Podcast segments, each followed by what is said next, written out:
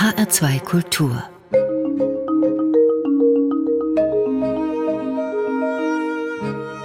Doppelkopf Am Tisch mit Rosalie Thomas, Gastgeber ist Ulrich Sonnenschein. Ungefähr 50 Filme für Kino und Fernsehen in nur 20 Jahren, das muss man erst mal hinkriegen. Ihr Durchbruch, so hieß es immer so schön, gelang ihr in Dominik Grafs Polizeiruf 110 in der Folge Er sollte tot. Das war im Jahr 2006, aber auch in anderen Filmen wie Anonyma, eine Frau in Berlin, Neue Fahr Süd, eine ganz heiße Nummer, Grüße aus Fukushima und nicht zuletzt den Känguru-Chroniken machte sich die Münchnerin einen Namen.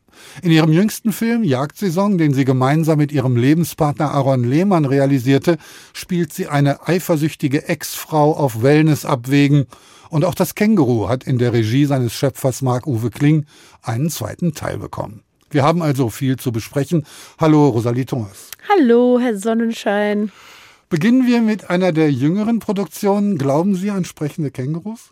Hm, das ist ja direkt eine total schwierige Frage, weil ich glaube ja immer daran, was wir uns vorstellen können, ist erstmal schön. Also ich glaube, alles, was in unserer Fantasie stattfindet, ist irgendwie eine Bereicherung und kann uns glücklich machen. Und wenn wir unterscheiden können, was real ist und was Vorstellung, sind wir sicher auf der guten Seite. Aber so Fragen stelle ich mir irgendwie gar nicht. Ich denke so, oh ja, da gibt es ein Känguru, also gibt es ein Känguru. Das Känguru gab es bei den Dreharbeiten aber nicht. Das wurde hinterher reinkopiert. Wie war das? Ja, das gibt es ja jetzt hier so eine modernen äh, Techniken. Ähm, das heißt dann, glaube ich, Motion Capture, also quasi Bewegungen eingefangen. Also es gab einen Schauspieler, einen echten der sich da zur Verfügung gestellt hat, was ich sehr selbstlos finde, Volker Zack, der ja nie zu sehen ist mit seinem Gesicht und seinem Ausdruck. In dem Sinne, der aber eben in so einem schwarzen, sieht ein bisschen aus wie so ein Neoprenanzug, was der anhatte. Und dann hat er manchmal noch so einen umgebundenen Känguruschwanz und so einen komischen Helm. Also eigentlich schaut der ein bisschen aus wie so ein Aluhutträger im Neoprenanzug. Und dessen Bewegungen und auch seine Mimik wird quasi eingefangen und dann hinterher mit Fell im Computer zu einem Känguru gemacht. Ich finde es total faszinierend. Und für uns war das schon schön, weil du hast eben nicht irgendwie, wie, keine Ahnung, Meister Eder früher, der mit der Luft sprechen musste, mit dem Pumuckel oder so, sondern du hast einfach eine ganz normale Produktion eigentlich, mit dem einzigen Unterschied, dass der arme Volker manchmal durch den Raum laufen musste, wenn diese Videoexperten da gesagt haben, äh, sie müssten ihn mal kurz kalibrieren, was ich immer sehr lustig fand, weil man sich fragt, wie kann man denn Menschen kalibrieren, aber da ist dann halt irgendwas Technisches. Wie waren die Dreharbeiten mit Marc-Uwe Kling anders als mit Danny Levy, der den ersten Teil Regie geführt hat? Ja, es ist immer anders. Also jede Regie hat so ihre Eigenheiten und Marc-Uwe hat das, finde ich, wirklich weltmeisterlich gemacht, weil das einfach sein erstes Mal war. Das ist sehr viel. Das ist ja auch sehr viel so technisches Zeug und wenn man jetzt das Glück hat, in so einem Film mitzumachen, wo es so viele Fans gibt von diesen Geschichten, also egal, wo man das erzählt, was, du hast im Känguru mitgespielt und so, das war ja auch voll die Ehre und dann noch mit dem Schöpfer selber sozusagen, da ist man ja auch selber am Anfang erstmal noch kurz Fangirl und das war schon toll. Und der war ja auch im ersten Teil schon beteiligt, da kannten wir uns auch schon und das war schon richtig besonders.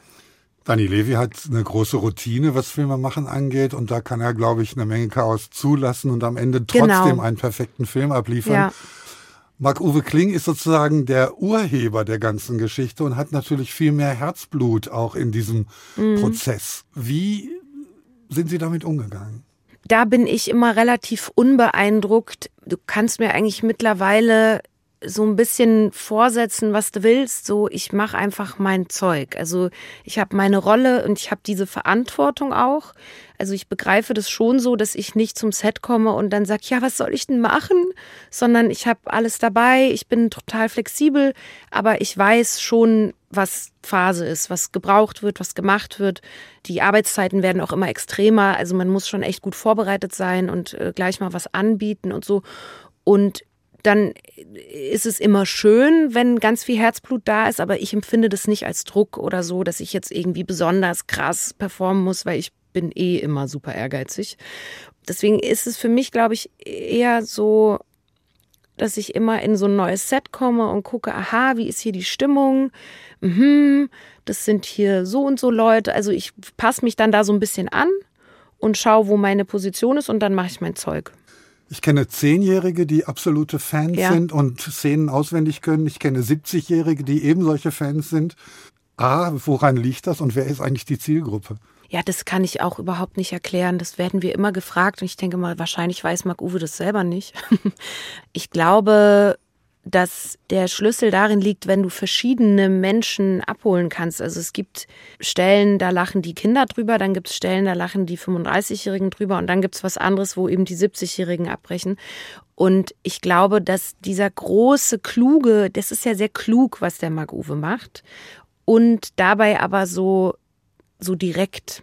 Und ich glaube, dass einen das total abholt auf unterschiedlichen Ebenen ich habe mich erst darüber gewundert, dass Kinder das witzig finden. Dann habe ich mich wieder gewundert, dass Erwachsene das witzig. Also irgendwie, ich kann es auch nicht erklären. Es ist halt ein Phänomen. Sie spielen im Känguru eine relativ ernste Figur in einem relativ komödiantischen Film.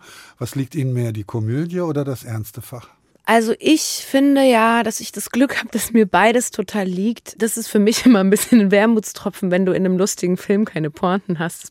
Muss man dann auch einfach äh, annehmen und so nehmen, wie es ist. Wenn ich es mir aussuchen könnte, würde ich, glaube ich, zwei sehr gute Komödien im Jahr machen und eine dramatische Rolle, weil ich im Moment total Spaß daran habe, so komödiantische Dinge auszuloten, weil das einfach voll wenig gemacht wird, finde ich, oder voll wenig gut gemacht wird und weil ich persönlich die Herausforderung größer finde, eine Komödie gut zu spielen, weil du einfach viel mehr ins Risiko gehen musst. Also wenn du, sage ich mal, eine Geschichte hast wie eine unerhörte Frau zum Beispiel. Das war ein Film über eine Mutter, die ums Leben ihres Kindes kämpft und keiner glaubt ihr und so. Und das ähm, ist sicherlich eine meiner besten Arbeiten, finde ich. Aber es ist halt auch so klar, die Geschichte ist so schwer und so überwältigend und die ist auch so gut erzählt und da geht man so mit. Klar muss man das noch gut füllen, aber das ist auch ein dankbarer Part. Und natürlich musst du da auch mutig sein, wenn du eine Szene hast, wo sie irgendwie weint oder schreit, was auch immer.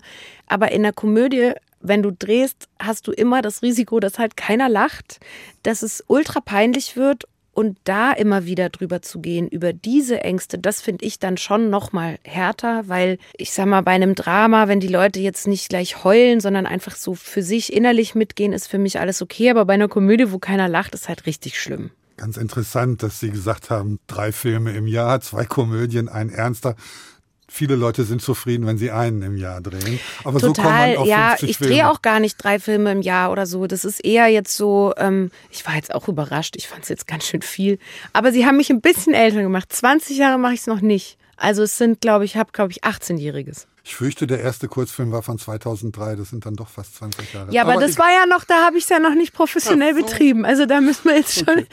da, da war ich ja wirklich total grün hinter den Ohren und bin da irgendwie hin und dachte, da war ich ja noch ganz 16, überheblich ganz klein, und ja. ja. und ein Teenager und ich war so, ich weiß nicht, Film und so, ich mache natürlich Theater später und dann habe ich das einmal gemacht und dachte, boah, ist das schön, das will ich weitermachen.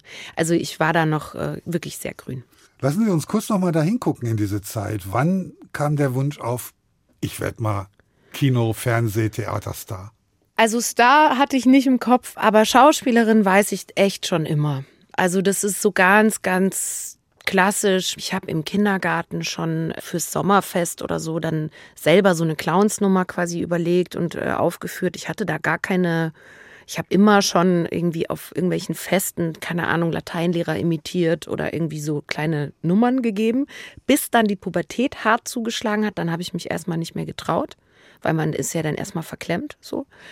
Und trotzdem habe ich es dann geschafft, das irgendwie weiter zu verfolgen und habe dann so gedacht, ja, Film ist doch vielleicht auch erstmal super. Und dann hat mir das eben so gut gefallen, die Art zu arbeiten, also dieses mh, spontan auf Abruf sich an- und ausschalten quasi, dann hast du wieder eine Wartezeit, dann gilt es plötzlich wieder zu 100 Prozent. Das hat mir so gefallen, dass ich dann dabei geblieben bin. Und wie begann dann die Karriere? Meine Mutter hatte ein Praktikum gemacht in einer Kindercasting-Agentur. Und da habe ich sie besucht und dann waren die so, ja, Mai Rosalie, du schaust ja aus wie die Franzi von Olmsig. Dann habe ich gesagt, ich bitte nicht, dass, ich möchte nicht, dass ich aussehe. Also ich meine, ich war mitten, ich war 14 oder so, da willst du ja gar nicht verglichen werden, schon gar nicht mit einer Schwimmerin. Ich fand das alles ganz blöd. Und die fanden mich aber toll und die haben mich dann immer zu Castings geschickt, wo ich überhaupt nicht passte. Und dann bin ich immer wieder frustriert nach Hause und dann passte es halt irgendwann.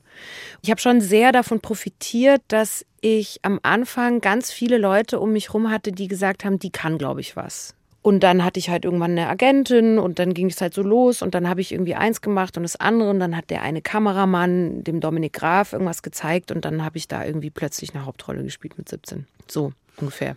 Ihr Großonkel war Filmkomponist, Eugen Thomas. Mhm. Hatte das irgendeine Bedeutung für Sie? Nee, gar nicht. Ich hatte da gar nicht mit zu tun. Ich habe das irgendwie gewusst, dass ich das machen muss. Und das Gute ist ja, wenn du so früh anfängst, dass du nicht weißt, wie unwahrscheinlich das ist.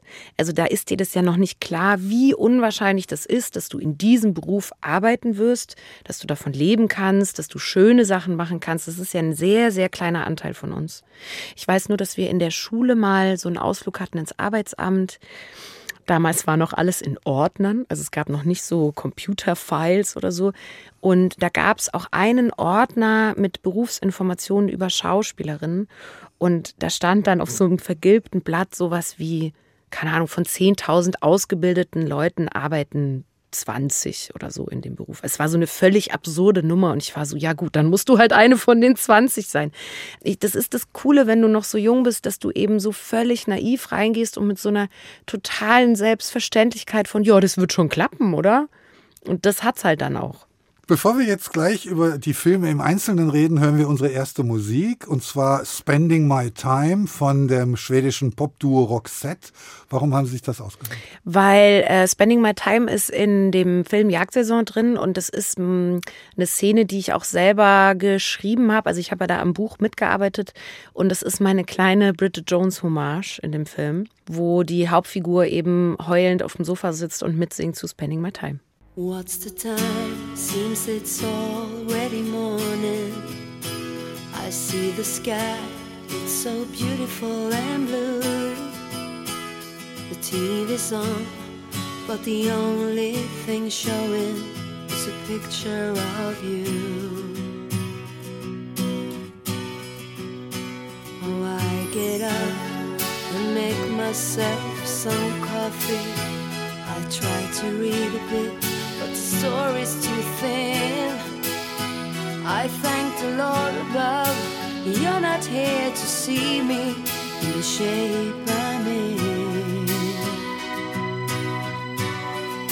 Spending my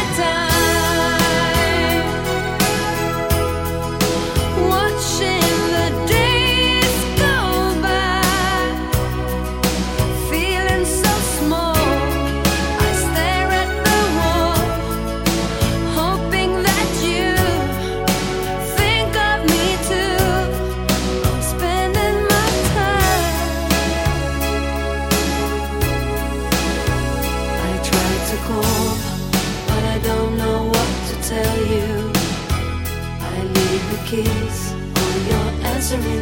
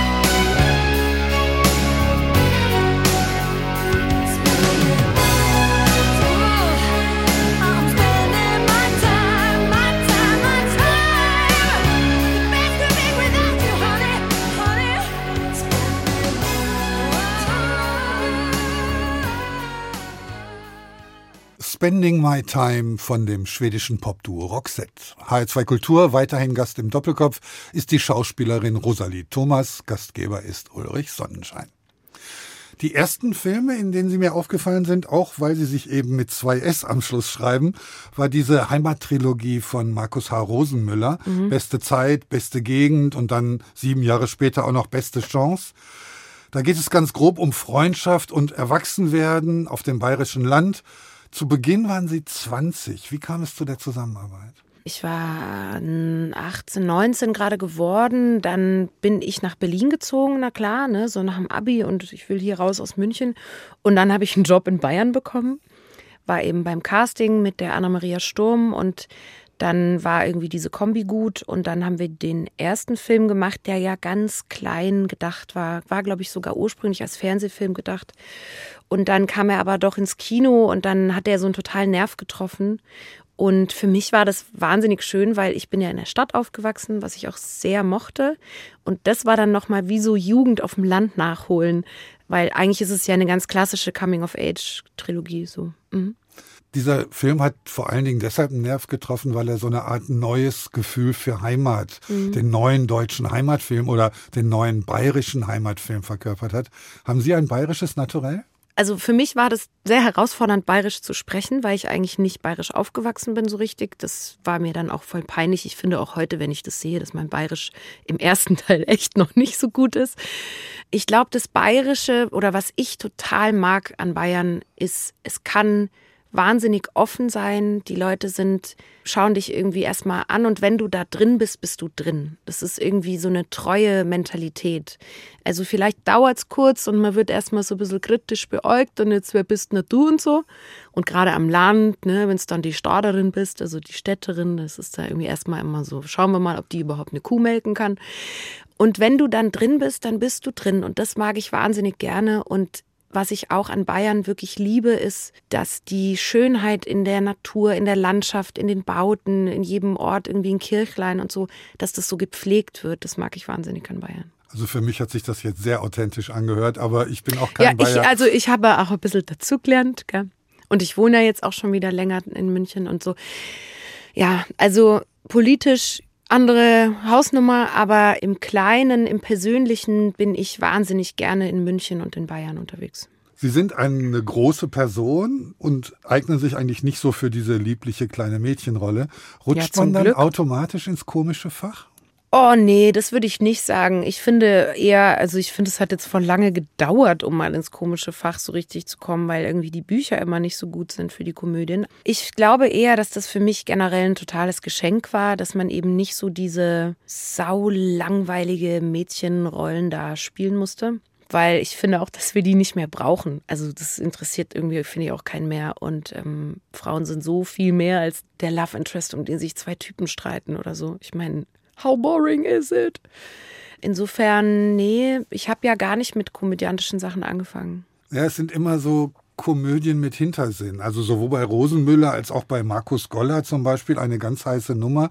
Geht es um eine Sex-Hotline von drei Frauen, die in einem Laden, der nicht mehr frequentiert wird, arbeiten und versuchen sich zu retten. Das ist eigentlich ja eher tragisch. Ja, ich glaube, das ist ja dann das Kluge an so einer guten Komödie, dass du eben eine Ausgangssituation hast, die im Prinzip hoffnungslos ist, wo die Figuren nichts mehr zu verlieren haben. Im Bayerischen Wald das ist auch heute noch so, es ist eine relativ strukturschwache Gegend, gerade so im ländlichen Bereich, wo eben die kleinen Supermärkte aussterben und so weiter. Und viele Leute ja auch abhauen, weil sie dann da halt keine Arbeit finden ich fand diese Idee einfach wahnsinnig gut, dass die Frauen halt aus der Not heraus sagen, komm, jetzt machen wir halt ein bisschen an Telefonsex.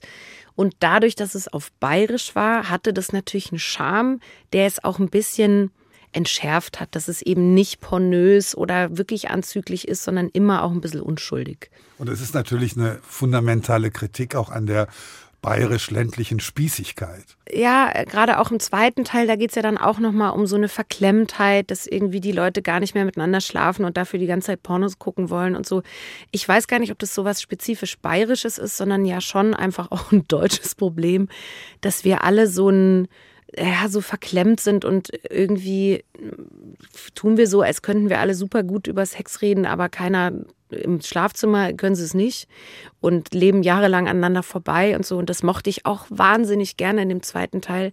Da hat ja meine Figur Frust, weil der Willi, ihr Mann, nicht mehr mit ihr schläft und dann setzt sie sich kurzerhand in Unterwäsche auf den Traktor und fährt durchs Dorf im Sinne von, ja, vielleicht hat ja jemand anders Lust. Und diese Art von Figur liebe ich natürlich, wenn jemand so stur und auch impulsgetrieben ist. Und das ist, glaube ich, eher was, was mir oft angetragen wird. Ich hoffe, Sie verzeihen es mir. Ich springe jetzt mal so ein bisschen ja, ja, durch ich, das Werk. Mein Gehirn ist weil, auch so. Äh, ich habe nicht alle Filme gesehen, nicht alle 50, aber doch einige. Und einige davon haben mir ausnehmend gut gefallen. Mhm. Einen haben wir schon erwähnt, eine unerhörte Frau, wo sie die Mutter eines todkranken Kindes spielen. Unglaublich intensiv, unglaublich authentisch. Wie bereitet man sich darauf vor? Ich versuche das immer so zu erklären, dass ich mir das vorstelle wie ein Universum, wo es so ganz viele Türen gibt und ich finde einfach den Schlüssel zu der Tür. Das passiert einfach. Und dann gehe ich durch die Tür und denke so, wow, okay, hier ist aber, uh, das ist ja wild. Was ist denn hier alles los? Und dann muss ich mich eigentlich nur entscheiden, ob ich durchgehe oder nicht. Und ich gehe immer durch, weil ich Lust habe und auch sehr neugierig bin und auch sehr gerne, auch wenn es verrückt klingt, mich freiwillig in menschliche Abgründe begebe. Und diese Rolle speziell, die war so ein Geschenk, weil das ist so ein klarer Kampf, den die da kämpft. Die setzt so wirklich buchstäblich alles aufs Spiel, was sie hat und auch was sie nicht hat, um dieses Kind zu retten. Und da war irgendwie für mich kein Fragezeichen. Also da musste ich gar nicht viel machen. Es gab ja auch einen tollen Regisseur, Hans Steinbichler. Ja, und ich glaube, ich ich kann das gar nicht so gut beschreiben, außer dass ich das Gefühl habe, ich komme quasi zum ersten Drehtag ultra geladen an, wie so ein zwei, drei vollgeladene LKWs. Und Tag für Tag baut sich für mich die Ladung ab, weil ich was loswerden kann. Und je länger wir drehen, desto besser geht's mir. Und äh, diese eine große Szene, wo sie in New York dann diesen Arzt versucht zu überzeugen, ihrem Kind zu helfen, als wir die gedreht hatten, war ich so froh, weil ich einfach die ganze Zeit diese Ladung mit mir rumgetragen habe. Und ich kann es ehrlich gesagt nicht beschreiben. Also es gibt Rollen, wo ich weiß, ja, ja, da habe ich auch viel recherchiert oder da bin ich mal noch da und da hingegangen und musste so ein paar Umwege gehen zur Vorbereitung, gerade bei historischen Sachen. Aber da, keine Ahnung, da habe ich einfach einen Kontakt. Das ist halt dann meine Honey. Wie war es bei Monika? Da spielen Sie eine fast blinde Frau. Genau, da war zum Beispiel der Weg weiter. Das ist auch eine Arbeit, die ich total mag. Da hatte ich eine, wie so eine Trainerin, die selber erblindet war und die mir alles gezeigt hat, die selber im Dunkelrestaurant gekellnert hat. Dann war ich auch dort natürlich und mit der habe ich einfach viel Zeit verbracht und die hat mich so voll mit reingenommen in ihre Welt. Und irgendjemand, wo ich nicht mehr weiß, wer, hat mir den entscheidenden Tipp gegeben, dass wenn du jemanden spielst, der nichts oder fast nichts sieht, dass du das schaffst, indem du deine Aufmerksamkeit auf die anderen Sinne richtest. Weil das ist ja das, was passiert, ne? Dass das Hören sich äh, ausbildet, anders das Tasten, Fühlen, Riechen und so. Und das hat total funktioniert, dass ich einfach versucht habe, alles nur noch wahrzunehmen über die anderen Sinnesorgane. Das ist schon sehr faszinierend auch gewesen. Faszinierend stelle ich mir auch vor die Arbeit mit Doris Dörrie in Grüße aus Fukushima. Ein Film, der mir persönlich ungeheuer gut gefällt. Da geht es um Leben im Japan nach der Atomkatastrophe und es erzählt quasi die Geschichte einer sehr zärtlichen, sehr ungleichen Freundschaft zwischen einer jungen Deutschen und einer alten japanischen Geisha. Mhm. Ganz merkwürdige Geschichte. Ja, ich liebe den Film auch. Also Doris hat mal irgendwann gesagt, es ist einfach quasi das Genre des Meister-Schüler-Films, halt nur als Meisterin und Schülerin. Und das fand ich total treffend. Also diese ältere Meisterin, von der die Jüngere was lernen muss und dann eben lernt die Ältere auch was dabei. Und das, das war wahnsinnig schön. Es gibt einen kleinen ironischen Seitenaspekt. Kaori Mamoi ist ein Riesenstar in Japan mhm. und sie völlig unbekannt. In Deutschland ist Kaori Mamoe völlig unbekannt mhm. und sie waren damals schon ein relativer Star. Wie hat sich das zusammengefügt? Wie war das mit ihr zu arbeiten? Ja, das ist ja dann immer so, dass es am Set gar nicht darum geht. Das stellt man sich ja immer so vor, eben, oh, jetzt arbeitet man irgendwie, keine Ahnung, mit Peter Dinklage oder wem auch immer, ja. Und dann ist es einfach nur, dass halt zwei Kolleginnen sich treffen und versuchen, was Cooles zu machen. Und ich fand da jetzt eher die Herausforderung, dass es eine Sprachbarriere gab, dass es einfach anstrengend ist, den ganzen Tag über auf Englisch zu kommunizieren, dass man sich manchmal wünschen würde, man könnte einfach Japanisch verstehen, dass man so ganz schnell sich austauschen kann. Also ich habe das als sehr bereichernd erlebt, weil sie einfach eine völlig also im positivsten Sinne eine völlig verrückte Frau ist, die auch für diese Generation einer japanischen Frau sehr unangepasst ist, was ja auch toll ist für diese Rolle. Bei Doris hat man ganz viel Freiheit und es sind ganz viele Sachen beim Dreh erst entstanden. Auch aus Missverständnissen oder Konflikten entstehen dann schöne Dinge. Also ich fand es wahnsinnig schön. Sind übrigens der erste, den ich kennenlerne, der den Titel richtig ausspricht. Weil ja alle immer sagen Fukushima und es heißt aber einfach Fukushima. Es gibt eine wunderbare Szene, brauchen wir jetzt nicht weiter zu kommentieren. Da sagen sie zu dieser alten Gescha, sie sind so elegant. Und sie erwidert, und du bist ein Elefant. Mhm. Toll. Zusammen mit ihrem Mann Aaron Lehmann haben sie, wenn ich richtig weiß, vier ja. Filme gemacht, die alle etwas Komödiantisches haben. Ja, das ist halt Aaron Lehmann, gell? Naja, also der Aaron kann ich mir echt nicht vorstellen, dass der einen deutschen ernsten Film macht. Also ich liebe das wahnsinnig an Aarons Arbeit, dass es immer so einen tragik-komödiantischen Aspekt hat. Schon sein erster Film, also erster Film, der die Öffentlichkeit erreicht hat, Kohlhaas oder die Verhältnismäßigkeit der Mittel, der hat mir schon unheimlich gut gefallen. Da geht es um einen ein Filmemacher, ne? der einfach kein Geld mehr hat, seinen Film zu machen. Er will Michael Kohlhaas verfilmen und das Geld geht ihm aus, die Sponsoren springen ihm ab und er sagt, egal, ich mache einfach weiter. Mhm. Und dann wird das ein wirklich völlig verrückter Film, der da entsteht. Und wir sehen aber den Film nicht, sondern wir sehen das Entstehen dieses verrückten Films. Mhm. Haben Sie sich da kennen und lieben gelernt? Nee, wir haben uns nicht bei der Arbeit kennengelernt was vielleicht auch ganz gut ist, weil ähm, ich glaube, bei so einer Arbeit, die schon sehr intensiv ist, so eine Zusammenarbeit auch zwischen Regie und Schauspiel, da kann es, glaube ich, schnell mal passieren, dass man so einen Arbeitscrush verwechselt mit äh, einem richtigen Crush sozusagen, weil man sich ja schon so ein bisschen manchmal auch verknallt in der Arbeitsweise oder so. Das hat schon einen Grund, warum das immer mal wieder passiert, glaube ich. Oder ich kann mir vorstellen, warum. Und ich glaube, für uns war das ganz gut, dass wir uns völlig unschuldig einfach auf irgendeiner Feier kennengelernt haben. Und haben dann angefangen, Filme zu machen und das im Prinzip bis heute fortgesetzt. Es gab aber mal eine Pause, da hat er mit Anke Engelke gearbeitet, anstatt mit Ihnen. naja, gut, also ich kann ja nicht alles spielen. Ich bin ja zum Beispiel auch eine andere Generation als Anke ich hätte auch gar nicht den Anspruch, dass Aaron mich immer besetzen muss in seinen Filmen, so, weil ähm, ich bin ja nicht die Einzige, die es gibt. Warum er es immer wieder macht, muss man ihn fragen. Ich finde es total schön, weil bei uns war eher die Diskussion, dass wir gesagt haben, lass uns das mal immer in einem ganz kleinen Rahmen halten. Mache ich mal fünf, sechs Drehtage bei ihm und so und den Rest macht er mit den anderen. Also gerade am Anfang hast du ja dann irgendwie die ersten, zweiten, dritten Filme, die er so gemacht hat. Da hat er kein Budget, das ist wahnsinnig anstrengend. Da ist es ganz cool, wenn man auch noch als Partnerin am Start sein kann und ihn unterstützen kann. Also da gab es auch Situationen, wo er irgendwie heimkam und gesagt hat, ich hasse diesen Film, also es ist alles so anstrengend. Ich war so, hey, ich bin deine Schauspielerin, ich will das nicht wissen. Also das, mm, das musste man zwischendurch, mussten wir das immer mal wieder überprüfen, ob das cool ist oder ob uns das zu sehr ähm, fordert. Und bei Jagdsaison war es tatsächlich so, dass wir uns das erste Mal getraut haben, wirklich 30 Drehtage jeden Tag jede Szene zusammen zu machen. Und es war richtig schön. Also wir waren eigentlich beide überrascht, wie gut es geht. Ich glaube, dass es auch daran liegt, dass wir uns halt jetzt schon ewig kennen, aber dass auch in unserem Arbeiten eine totale Augenhöhe da ist. Also es gibt nie das Gefühl von, ja, ich bin ja jetzt nur hier, weil ich seine Frau bin oder ja, sie spielt es nur, weil ich ihr Mann bin, sonst hätte sie und so. Ne? Wir lieben einfach die Arbeit des jeweils anderen und ich glaube, deswegen funktioniert es dann so gut, weil halt ein krasser Respekt da ist. Und wo waren die Kinder in der Zeit? Weiß ich nicht.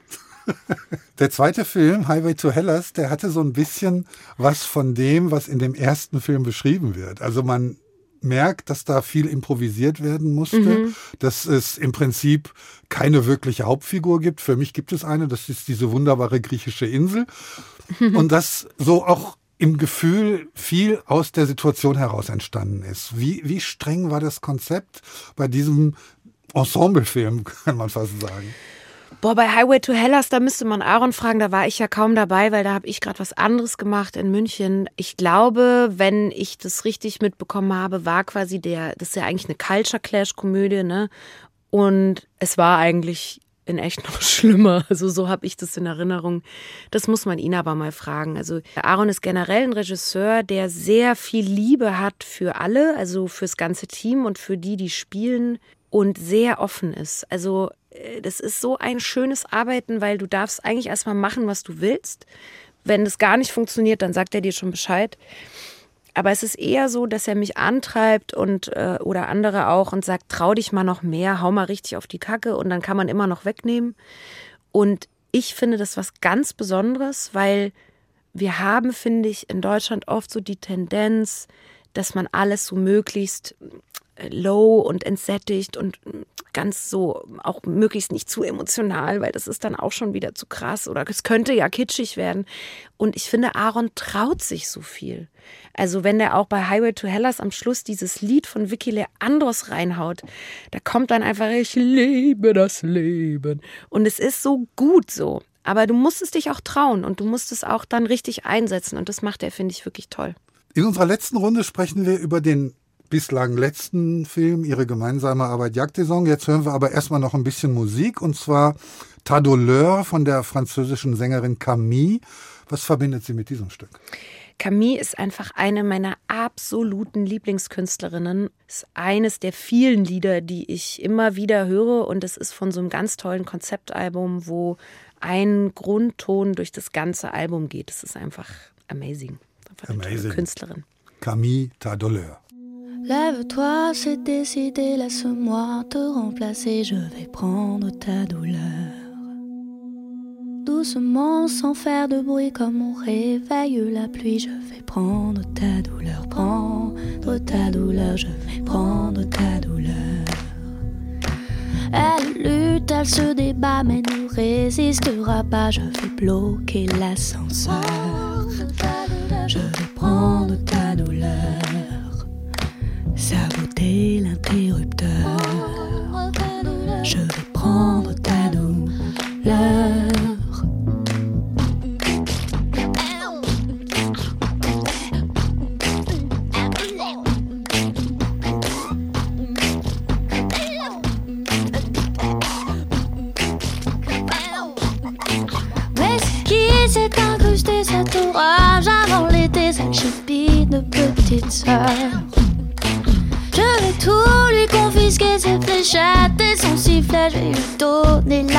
Fessée. Je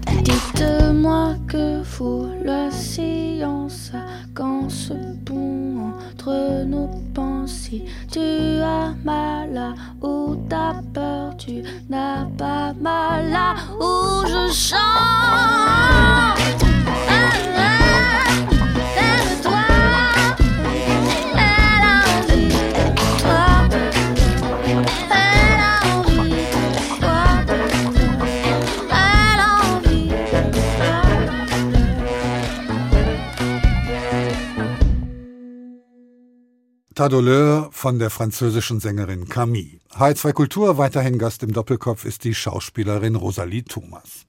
In unserer letzten Runde jetzt sprechen wir über den Film Jagdsaison. Das ist ein Remake eines dänischen Films, den hier kaum jemand gesehen hat, ich zumindest nicht.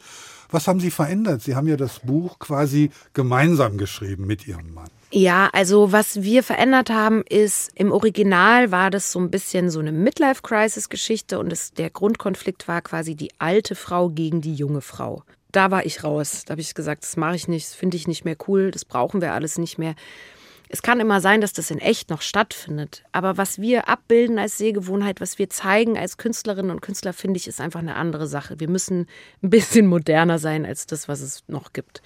Deswegen habe ich da tatsächlich äh, eine Freundschaftsgeschichte draus gemacht, wo alle drei ungefähr gleich alt sind der Film ist lustig, dieser dänische Film, keine Frage, aber der ist wirklich eine One-Woman-Show auf diese tolle dänische Schauspielerin, die aus Rita, ich weiß nicht, ob das jemand gesehen hat auf Netflix, das ist auf sie gemünzt und die zwei anderen sind halt so Stichwortgeberinnen. Und das fand ich langweilig, weil ich auch finde, dass wir jetzt endlich den Platz haben als Frauen, dass wir das schaffen, dass drei richtig tolle Frauen nebeneinander existieren können und es nicht nur eine geben kann. Dann haben wir rübergeschrieben auf die anderen zwei Figuren Pointen, dass die auch beide eine bisschen tiefere Geschichte haben. Die hatten eigentlich beide gar nicht so einen richtigen Konflikt in dem Original, dass wirklich jede so ihre Reise auch hat. Das ist schwer bei drei Figuren, das weiß ich auch noch von heiße Nummer, das ist immer nicht easy, aber ich finde, es ist gut geworden und ich glaube, dass der Film total davon profitiert, dass alle drei Frauen witzig sind, ihre Momente haben, immer so ihren Kürmoment sozusagen, wo sie glänzen können. Und das mag ich wahnsinnig an dem Film. Ich muss vielleicht noch zwei Sätze sagen. Es geht um eine Frau, die verlassen wird von ihrem Mann. Ich habe schon gedacht, dass die neue Geliebte etwas jünger ist. Sie ist auf jeden Fall ja. flippiger und Influencerin und so.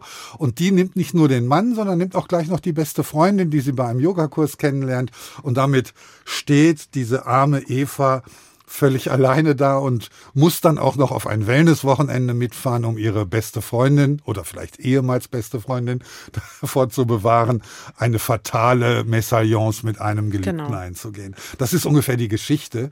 Diese Eva ist schon auch das Zentrum der Handlung. Ja, ja, klar, das ist schon noch so. Das, das kann man dann nicht einfach so komplett ändern. Ich glaube, du brauchst auch bei einer Dreiergeschichte, du brauchst auch ein Zentrum. Für mich war eben das Potenzial in dem Original, was in meinem Finden nicht ganz rausgeschifft war, war, dass das eine total bewegende Freundschaftsgeschichte ist zwischen Eva und Marlene, die seit Ewigkeiten befreundet sind. Und das ist was, was ich als, also meine Freundschaften sind so das Heiligste in meinem Leben, die mich auch tragen durch äh, Höhen und Tiefen. Und wenn es da mal knallt, wenn es wirklich auf der Kippe steht, das ist so existenziell, und wir haben immer die ganzen Love Stories und wir haben Buddy-Komödien, aber wir haben wenige Filme über Frauenfreundschaften.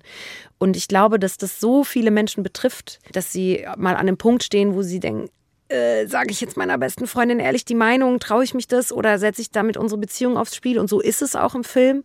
Es steht ganz schön auf der Kippe. Und dann gibt es eben noch diese Konkurrenzgeschichte, wo es letzten Endes aber in der Tiefe um Loslassen geht.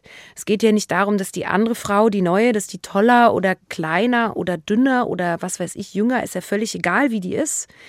Das ist einfach eine neue Frau, in dem Leben mit, des Mannes, mit dem du auch ein Kind hast. Und ich glaube, das ist einfach so hart, das loszulassen. Also für diese Figur, für Eva, die sind ja schon zwei Jahre getrennt, ist die Reise ja eigentlich nicht, wie kann ich besser werden als die neue, sondern wie kann ich loslassen, dass unser Traum von Familie, von Kleinstfamilie nicht geklappt hat.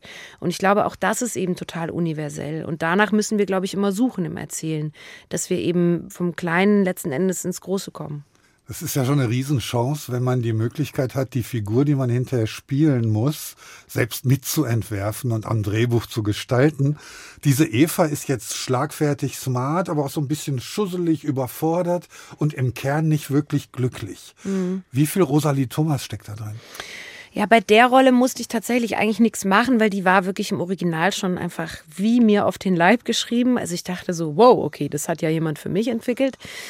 Ich bin überhaupt nicht unglücklich zum Glück, weil ich eben den Schritt, den Eva machen muss im Film, ist ja zu sehen, dass du leider, leider selber verantwortlich bist für dein Leben, soweit es dir eben gegeben ist, im Rahmen deiner Möglichkeiten.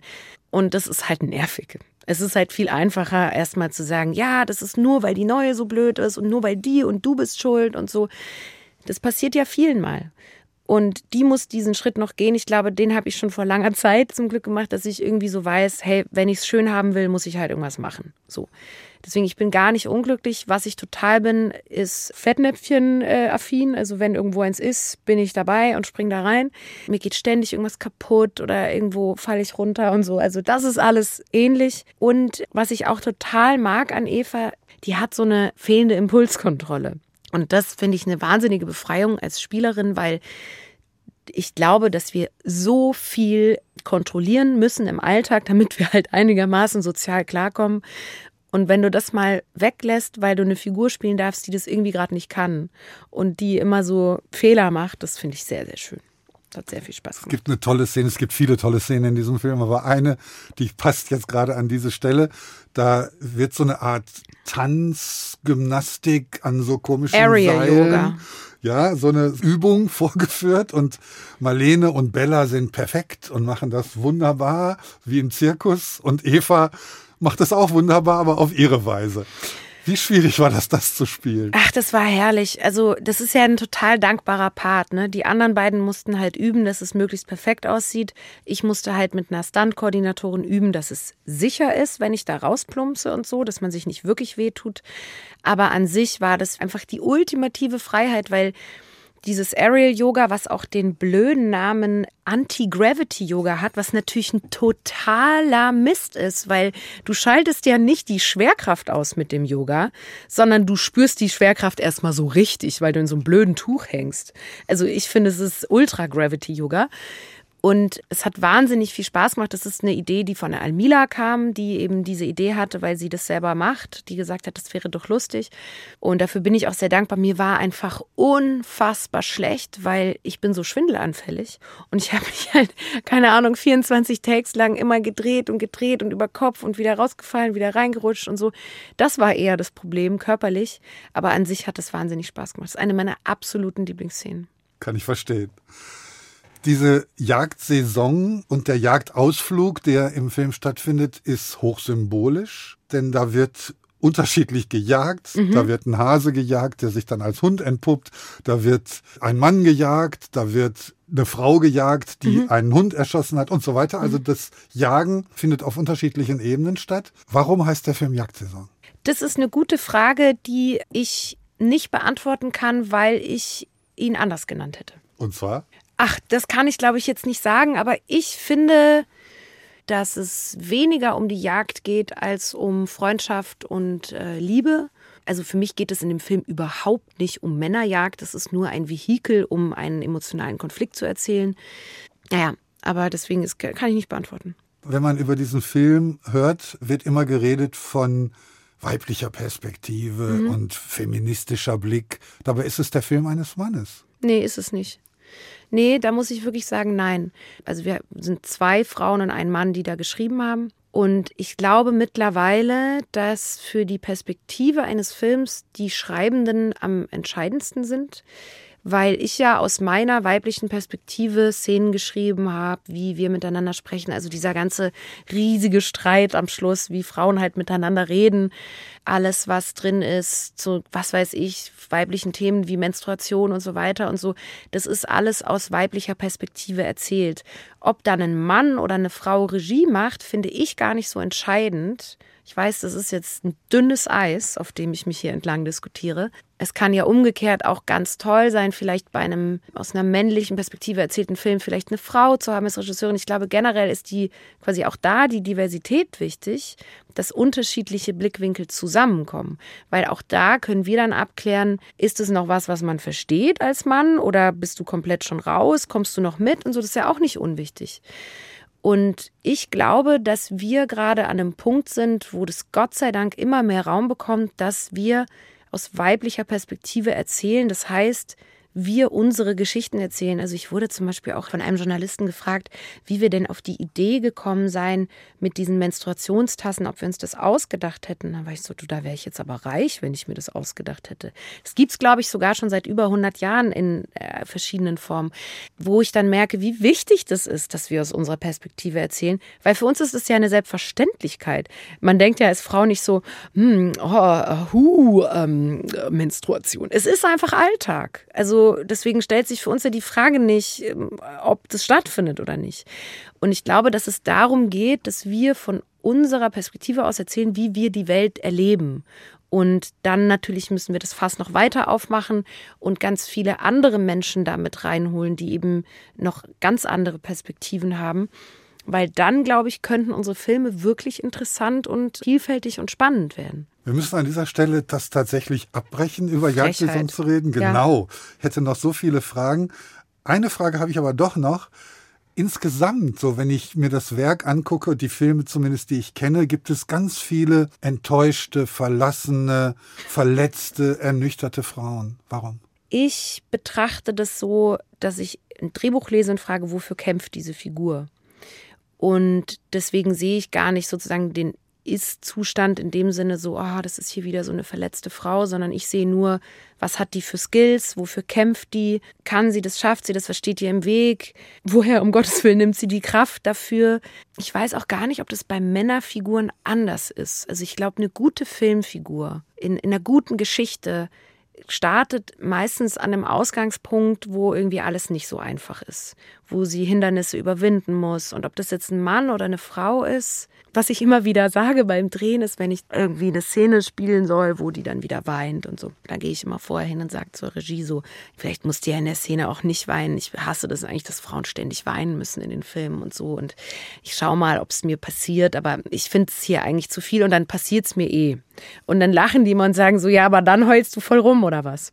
Also es stimmt ja dann auch oft, dass da emotional halt wahnsinnig viel passiert. Also was für mich schon eine Erfahrung ist, ist, dass Frauen in Filmen halt schon oft emotional sind oder eben verletzt, wie Sie das jetzt genannt haben, oder eben dafür da sind, sozusagen emotional Dinge sichtbar zu machen. Und das kann man jetzt nochmal hinterfragen, ob man das gut oder schlecht findet. Ich finde, ich bin da ziemlich gesegnet, weil ich jetzt wenige Frauenfiguren spielen musste, die die jetzt eine reine männliche Projektionsfläche sind oder irgendwie eben die Tänzerin an der Stange und so. Also das, das ist ja für andere Frauen viel präsenter. Ich weiß nicht, woran es liegt.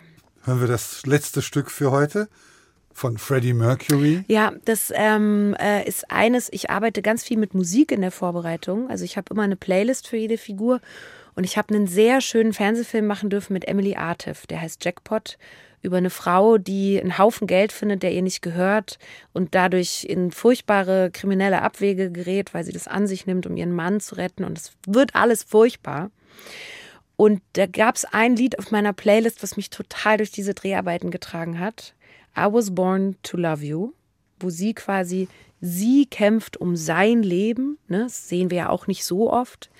Und für mich hatte dieser eigentlich sehr ernste und dramatische Film so einen ganz positiven, hellen Liebesvibe. Und das ist dieses Lied. Damit beenden wir unser Gespräch. Rosalie Thomas, vielen Dank. Mein Name ist Ulrich Sonnenschein, das ist Freddie Mercury und I Was Born to Love You.